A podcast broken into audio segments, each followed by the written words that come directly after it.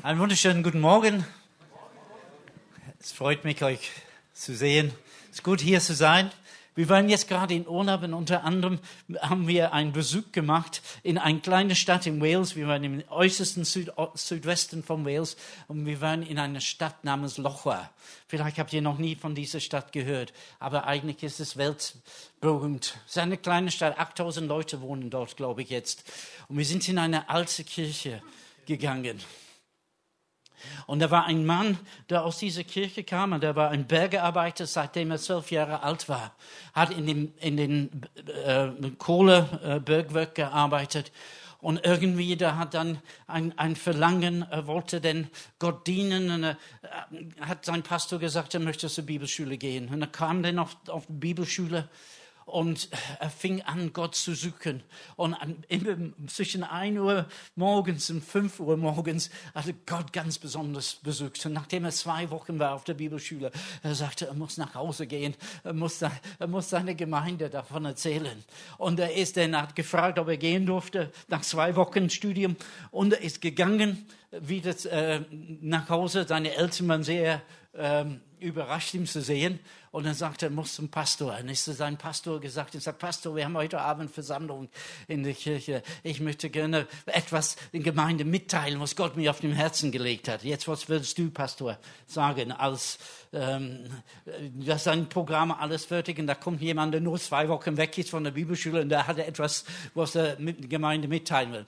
Der Pastor hat gesagt, okay, wenn Gottesdienst heute Abend vorbei ist, du kannst fragen, wenn jemand dich zuhören will, dann, darf dann darfst du zu ihnen sprechen. Und so ist es gekommen. Am Abend dann äh, die Gemeinde hat sich versammelt, Bibelstunde oder was, und dann der Pastor hat gesagt, ist, unser junger Freund möchte etwas mitteilen. Wer ihm zuhören will, kann im Nebenraum geben, gehen und ihm zuhören. Das sind 17 junge Leute hingekommen. Und er hat nur drei Sätze gesagt. Und der Heilige Geist ist auf diese Gruppe von 17 Leuten äh, gefallen. Sie haben zusammen gebetet. Die Zeit ist dann fortgeschritten. Die Betrunkenen von der Kneipe sind nach Hause gekommen und sie haben sich verehrt in dieser Kapelle. Die wurden sofort nüchtern und haben sich bekehrt. Dann kamen die Leute von der Nachtschicht, von dem Berg, äh, Bergbau. Die kamen, dann haben sich auch äh, nicht gewaschen, also alles schwarz von, von der Kohle, von Untertage. Diese Menschen haben sich auch den, den Herrn an, anvertraut. Das ging am nächsten Nacht, am nächsten Nacht, zwei Wochen lang. Und nach zwei Wochen hat dieser junge Mann gesagt, die Leute, die da waren, ich möchte, dass ihr alle hintereinander einfach betet. Jetzt komm, Heiliger Geist. Und das haben sie gemacht. Eins nach dem anderen haben das ausgesprochen. Komm, Heiliger Geist. Der Heilige Geist ist auf sie gefallen. Und eine Erweckung ist ausgebrochen, 1904 ab dem 31. Oktober. Und 100.000 Menschen sind in ein Jahr zum Glauben gekommen. Die Gesellschaft wurde verändert. Wir haben das verfolgt. Aus dieser Erweckung sind 30 andere Erweckungen. Ein gehe, im Nordosten von Indien. Sie erleben immer noch diese walisische Erweckung. Wir haben gefragt, wie ist es heute in der Gemeinde? Und die haben uns gesagt, da sind 16 Mitglieder in dieser Gemeinde, aber acht sind so alt, sie können nicht mehr im Gottesdienst kommen. Ich las den von jemandem, der auch dort besucht haben, der kam in, in sehr frühen Frühjahr, späten äh, Winter, so im März, und er wollte gerne in die Kapelle gehen. Und die haben gesagt, wir haben die Kapelle den ganzen Winter nicht gebraucht, wir können die Heizung nicht, nicht leisten. Es ist abgeschlossen, aber ich mache auf. Und sind rübergegangen zur Kapelle und die Tür hat geklemmt. Die Tür ist dann so angeschwollen. Als sie das endlich aufgekommen, aufgebracht haben und reingegangen sind, es hat gerochen nach Schimmel überall. Ich denke, es ist wichtig, dass wir die Fenster aufmachen dass nicht bei uns nach Schimmel raucht. Wir haben eine gute Geschichte. Gott hat in der Vergangenheit so gute Dinge getan und ich bin begeistert von dieser Kirchengeschichte, was er gemacht hat und Dinge, was denn überall auf der Welt hingegangen sind. Aber was ist heute? Was ist heute? Ich, ich, also das, das, was ich in der Predigt vorgezogen habe, jetzt ist einfach zu sagen, liebe Brüder und Schwestern, ich glaube, es ist wichtig, dass wir die Fenster aufmachen für die Gemeinde, aber jeden Einzelnen vom Herzen, dass wir sagen, komm, Heiliger Geist, wirke etwas Neues, wirke etwas Neues. Und ich denke, wir sind irgendwie auf der, auf der, ähm, auf der Schwelle von, von etwas was bedeuten würden, mehr Verantwortung, mehr Last. Und die, die ganz neu sind, jetzt würden denn so agieren, wie die, die im Moment so lang dabei sind, weil da, da, das, das wird mehr Verantwortung kommen. Irgendwie ist, ist, ist eine, eine Schwelle von, von, ich sehe jetzt in, im Geiste so wie zwei, eine doppelflügige Tür aufgeht und etwas Neues hineinkommt. Amen. Also, ich wollte das vorziehen, weil ich habe gedacht, vielleicht vergesse ich das, bis ich denn am Ende komme. Ich möchte heute Morgen aus dem Markus-Evangelium Kapitel 4 äh, predigen.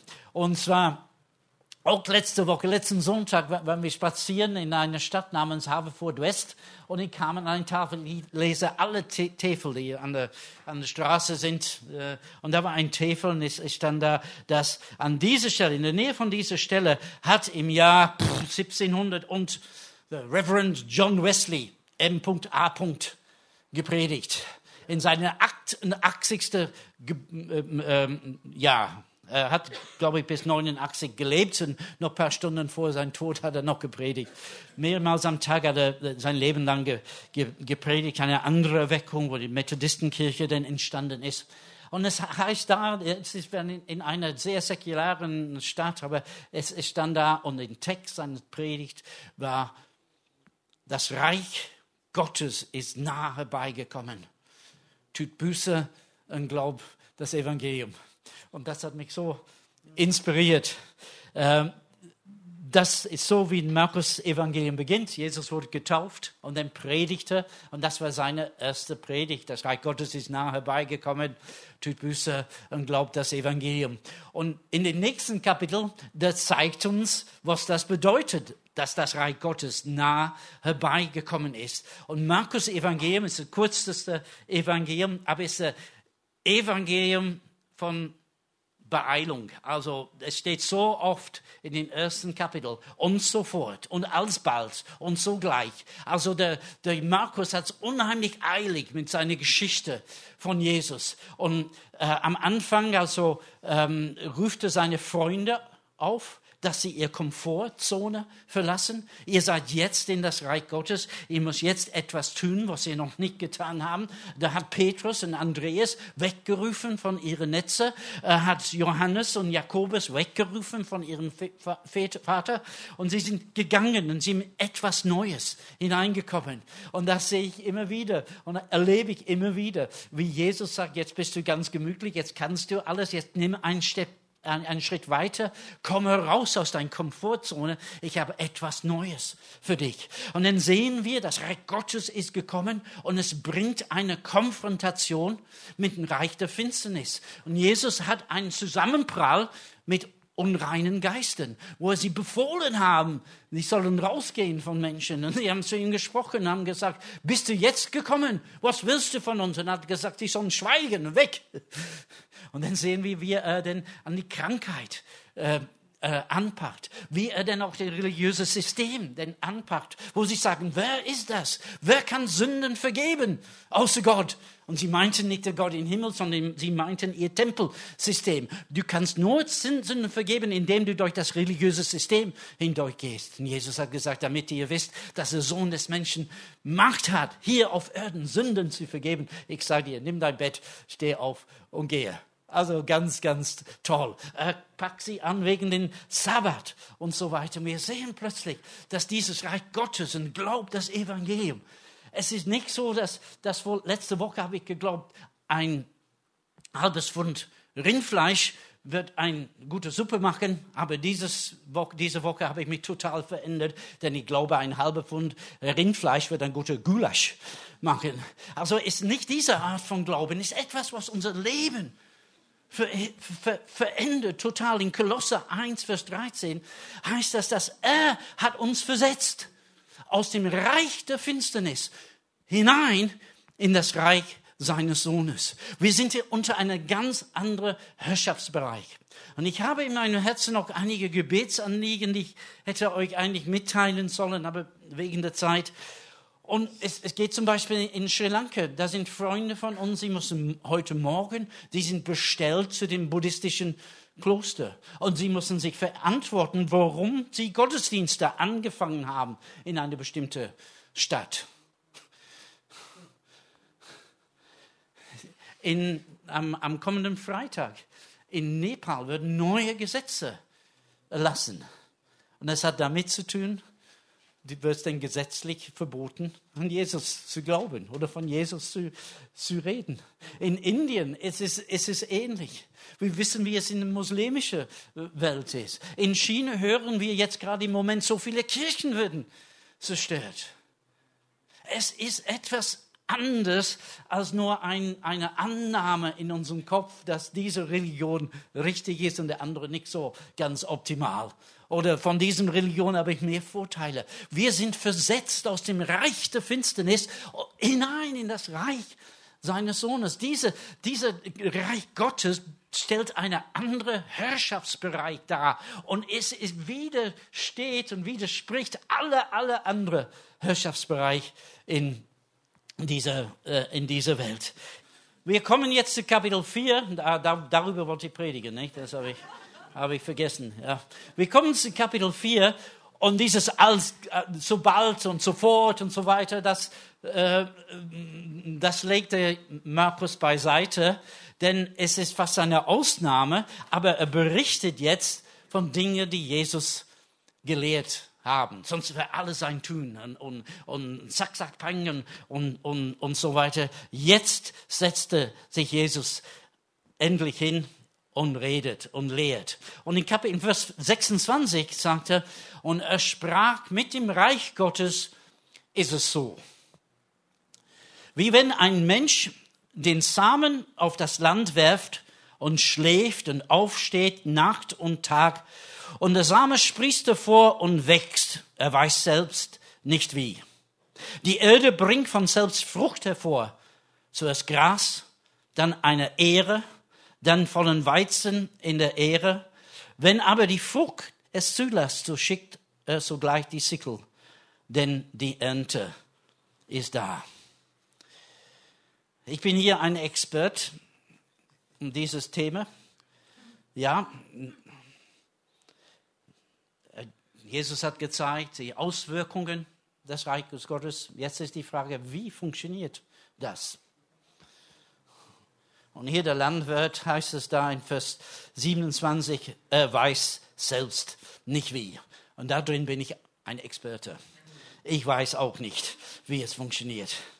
Aber ich weiß, es funktioniert. Und das Saatgut, das immer wieder ausgestreut wird, ist zunächst unscheinbar. Es ist unscheinbar. Und es geht in den Boden und ist dann unsichtbar. Es fängt an zu wegwachsen und wir erkennen nicht, dass Gott in unserem Leben wirkt. Wir sind unwissend. Saatgut ist das Wort. Matthäus 13 sagt uns das auch am Anfang von Kapitel 4. Er sagt, das ist das Wort Gottes und das Wort Gottes geht immer wieder aus. wenn ihr immer im Gottesdienst kommt, dann bekommt ihr immer irgendetwas mit von diesem guten Saatgut. Und im Gespräch bekommt ihr mit von dem Saatgut. Und wenn ihr die Bibel liest, dann ihr, bekommt ihr etwas mit von diesem Saatgut. Und, und viele, viele andere ähm, Möglichkeiten gibt es. Und es ist aber nicht unangefochten, dass die gute Saat, was ausgestreut ist, dass es wirklich in den Boden fällt, dass es wirklich in unserem Herzen hineingeht. Jesus sagt, es gibt, es gibt zum Beispiel äh, Vögel, die kommen, die schnappen das weg. Also scheinbar, habe ich gehört, es gibt immer wenige Vögel in Deutschland, aber wahrscheinlich viele von euch haben auf euer äh, Handy auch so einen Vogel, was Dinge wegschnappt, das heißt Twitter man liest das und dann vergisst man das alles von, von Gottes Wort. Man regt sich nur auf über Donald Trump oder irgendetwas anderes. Und äh, das gute Wort ist dann weggeschnappt. Manches in unserem Herzen ist dann etwas flach. Wir sind manchmal oberflächlich. Und das Wort kann nicht richtig Wurzeln schlagen. Bei anderen Dingen ist es Sorgen, die wir mit rumtragen. Jesus sagt, das sind die Dornen, die Disteln, das sind die Sorgen unserer jetzigen Welt, die Sorgen der Reichtum, die Sorgen, die wir haben als äh, vielleicht Menschen im Westen, also wo diese, diese Wasserprojekt überhaupt keine Bedeutung für uns eigentlich hat. Wir haben was in der Küche, in dem Badezimmer, im Garten, überall. Und sie freuen sich, wir haben eine Pumpe im Dorf und alle vom Dorf können sie treffen an der, an der Brunnen und, und, und pumpen Wasser. Und das ist für ihn ein Riesenfortschritt. Wir, was haben die für Probleme? Wir haben ganz andere Probleme. Der Landwirt legt die Saat in die Erde und erlebt Wachstum. Und er weiß nicht wie. Und dieses Reich Gottes, das ist umgeben von einer, einer Art Gemein, Geheimnis, ein, ein Mysterium. Wir wissen nicht ganz genau, wie alles versteht, äh, wie, wie alles passiert. Es, das Reich Gottes ist so, es geht in die Erde und es wächst. Ein Saat ist unbedeutend. Es, er legt die Saat in den Boden und er weiß nicht, wann sie, wieder, äh, wieder, sie wiedersehen wird oder ob er überhaupt wiedersehen wir machen eine Investition und wir wissen nicht, was daraus wird. Scheinbar unbedeutende Dinge. Jesus sagt zu uns, vergibt einander. Wie, wie, wie, wie funktioniert das alles?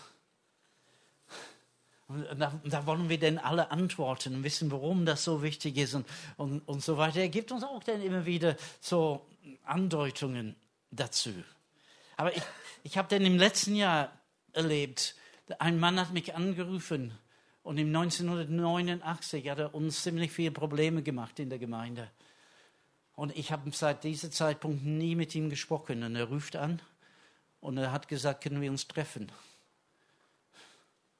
Ich muss sagen, ich war dann etwas nervös, was will er jetzt nach fast 30 Jahren. Wir haben uns getroffen zum Kaffee in einem Café und er hat einfach gesagt, er möchte, dass wir versöhnt sind. Ein Stein ist vom Herzen gerollt. Ein Stein, was vielleicht da war seit 30 Jahren. Was hätte nicht da sein sollen. Das hat überhaupt nichts zu tun mit meinem Dienst im Ausland, aber irgendwie das ist, eine neue, ist ein neuer Gang eingelegt. Nachdem diese Sache, was ich eigentlich vergessen hatte, aber doch immer noch da war, erledigt wurde. Jesus äh, oder ein Engel spricht zu Maria und sagt, du wirst ein Kind bekommen. Gesagt, wie soll das werden? Ich bin nicht verheiratet. Hat zu seinen Jünger gesagt, ihr sollt die 5000 speisen. Wie können wir das machen?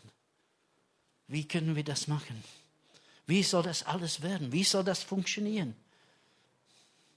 Du sollst auf Jesus schauen. Wie können wir auf jemanden schauen, der unsichtbar ist?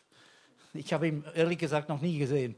Also so leibhaftig, bildlich. Also, wie kann ich auf ihn schauen? Ist er da drüben? Ist er da oder ist er da? Wo ist er? Wo ist er das? Wo soll ich hinschauen? Ich weiß nicht, wie die Zart wachsen soll. Wir haben unsere Verantwortung. Wir sollen pflügen, wir sollen sehen, wir sollen bewassen, wir sollen das, das, was Gott uns gegeben hat, auch pflegen, auch gut damit umgehen. Aber wie das denn funktioniert, dass es Wachstum bringt, habe ich noch nicht richtig kapiert. Wir haben eine Familie gegründet und wir haben unsere Kinder versucht zu erziehen. Aber wie soll das bloß werden? Sie sind alle unterschiedlich. Und äh, der Mühlern hat nur eine Antwort auf, äh, auf allgemeine Sachen. Ja. Wie soll man Kinder erziehen? Wie soll man Kinder erziehen in dieser jetzigen Zeit? Und ich habe ich hab den gepredigt neulich in einer Gemeinde und ich wurde da ein bisschen angesprochen und ich habe meinen ältesten Sohn angesprochen und habe ihn gefragt, ob es irgendetwas gibt, was wir, wo wir klären sollten aus seiner Kindheit. Und er hat gesagt, es gibt nichts. Und ich sagte, wir haben versucht, unser Bestes zu geben, euch zu erziehen, aber wir wissen, dass wir Fehler gemacht haben. Und wir schauen euch an, wie ihr eure Kinder erzieht. Und das, das begeistert uns. Und er hat mir dann etwas gesagt, was mich dann so bewegt hat. Er hat gesagt, das ist nur, weil ihr Werte in uns hineingelegt hat. Mein Schwager, also Elisabeths Bruder, war neulich da aus Kanada und er meinte, es unsere Jüngste, die Susi, dass sie sei, wo ist sie? Ja, steh auf bitte, ja, das alle dich sehen. Er meinte, sie ist ein Engel. Ja, also unser Ziel war, Heilige zu erziehen. Aber Engel ist auch nicht schlecht. Aber wie soll das werden? Also irgendwann mal wird es auch mit Melly klappen. Aber, aber ganz, ganz äh, in, in Ernst, wissen nicht, wie diese Dinge passieren. Wir tun unser Bestes. Wir legen eine gute Saat in die Erde. Und wir müssen auf Gott vertrauen, dass er das wachsen lässt. Aber die Sache ist, er lässt das wachsen. Er lässt das wachsen. Das ist ein unsichtbares Wirken. Dass jemand streut die Samen aufs, auf, aufs Land und sie geht in die Erde. Das Weizenkorn stirbt, geht in die Erde. Der Samen muss, muss loslassen von dem, was wir haben, muss loslassen. Wir gehen nicht in den Garten, nachdem wir gesät haben, um ihn immer wieder die Erde zur Seite machen. Guck, was macht die Samen? Passiert irgendetwas? Wir müssen es lassen. Manche Samen geht ganz schnell auf. Meine Frau hat in diese ja, Radieschen gesät. Ich glaube, innerhalb von zehn Tagen waren sie fast reif. Ich habe den Paprika gesät. Sie kommen immer noch nicht richtig. Oh, es, es dauert. Und, und, manchmal fällt ein guter Samen auf Enttäuschung, Unsicherheit, Ablehnung, Schwierigkeiten. Und trotzdem gebraucht das Gott und das, das lässt es keimen und wachsen. Als in dem Evangelium der Jünger gesehen haben, dass Jesus gekreuzigt ist, das war so furchtbar. Sie haben gesehen, wie er in ein Grab gelegt hat und die haben gedacht, das ist eine Bestattung. Aber das war keine Bestattung, das war eine Pflanzung. Und nach der Pflanzung kam diese Auferstehung. Und deine Situation entmutigt, enttäuscht, unsicher, abgelehnt, missverstanden, alleine gelassen. Aber jetzt reißt die Sammlung nicht heraus. Gott ist am Werken, da wo wir ihm nicht sehen. Gott wirkt im Unsichtbaren. Das ist das Reich Gottes. Das ist das Reich Gottes. Das Reich Gottes kommt nicht so, dass man es beobachten könnte. Auch wird man nicht sagen, siehe hier oder siehe dort. Denn siehe, das Reich Gottes ist mitten unter euch. Gott ist am Werken mitten unter uns. Nicht eine Bestattung, eine Pflanzung, eine Auferstehung ist am Werden. Wir wissen aber, dass denen, die Gott lieben, alle Dinge zum Guten wirken. Wie oft zitieren wir das, aber es geht weiter. Denen, die nach seinem Vorsatz berufen sind. Wir sind berufen von Gott, deswegen lässt er uns nicht los. Ich bin gemäß seinem Vorsatz, seinem Plan berufen worden und er wirkt in mir. Und zwar manchmal unsichtbar. Manchmal bin ich deprimiert, manchmal bin ich entmutigt, manchmal bin ich enttäuscht. Aber Gott hat nicht aufgehört zu wirken. Und sogar manchmal diese Dinge gebraucht er als Dünger, damit anderes denn hervorkommt. Hör nicht auf zu sehen. Es gibt harte Boden, es gibt steinige Boden, es gibt Boden mit Dornen und Disteln. Aber hör nicht auf zu wachsen, weil es auch furchtbar, fruchtbare Boden gibt. Aber manche von uns geben auf, weil wir nicht sehen. Und wir sind enttäuscht. Aber im Reich Gottes wissen wir nicht, wie das alles passiert. Ich denke an, an, an Hiob. Was für ein furchtbares Erlebnis hat er. Er hat nicht gesehen hinter die Kulissen. Uns ist das gezeigt, wie Gott und Satan eine Auseinandersetzung haben. Und das wirkt sich auf in sein Leben. Er weiß nichts davon. Und Paulus schreibt uns auch in Römer 8, denn ich denke, dass das Leiden der jetzigen Zeit nicht ins Gewicht fallen gegenüber der zukünftigen Herrlichkeit, die an uns offenbar werden soll. Gott ist dabei, Herrlichkeit zuzufügen, Herrlichkeit zuzufügen. Ich bin völlig unwissend, aber der, der das gute Werk in uns angefangen hat, wird es auch vollenden. Das Wie weiß ich nicht. Aber eines weiß ich aus 48 Jahren jetzt Erfahrung unterwegs mit Jesus. Es funktioniert. Es funktioniert. Wie weiß ich nicht, aber es funktioniert. Das Reich Gottes ist gekommen und das Reich Gottes ist funktioniert. Wie weiß ich nicht, aber da ist eine Kraft da. Es ist etwas ganz anderes. Es ist nicht nur neue Glaubenssätze, es ist ein ganz anderes Leben. Und der Geist Gottes wohnt in uns und treibt das voran. Und das Wachstum kommt. Und es heißt im Vers 9, 29, im letzten Vers, da komme ich zu Ende, weil die Zeit vorbei ist. Wenn aber die Frucht es zulässt, so schicht es gleich die Sickel. Denn die Ernte ist da. Die Ernte ist da. Und ich habe so den Eindruck heute Morgen, dass, dass Gott uns als Einzelne zuspricht. Denn die Ernte ist da, aber auch als Gemeinde. Denn die Ernte ist da. Wir haben gesät und die Gemeinde hat gesät über Jahrzehnte. Aber die Ernte ist da. Und im Galaterbrief es heißt, ihr werdet ernten, nachdem ihr gesät habt, wenn ihr nicht ermattet. Vater, wir danken dir heute Morgen, dass wir zu dir kommen dürfen und wissen, dass du in uns am Werk bist. Manchmal sehen wir das nicht, manchmal spüren wir das nicht aber du sagst uns das in dein, dein Wort. Wir haben uns eingelassen, mit dir zu gehen, auf diesem, auf diesem Weg, auf dem Weg in, ins Reich Gottes, was nicht von dieser Welt ist, ein ganz, ganz anderer Wirtschaftsbereich mit anderen Gesetzen. Herr, ich danke dir, dass du wirkst jetzt in uns, dass du da bist, dass du deine Hand stärker über uns ist.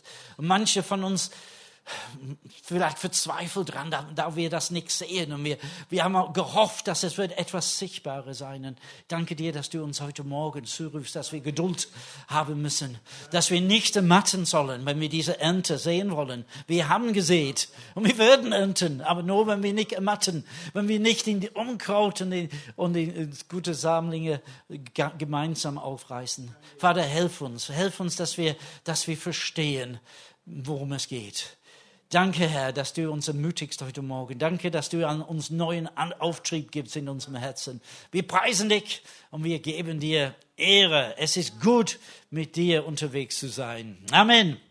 Amen. Amen. Vielen Dank für eure Aufmerksamkeit und Gottes Segen.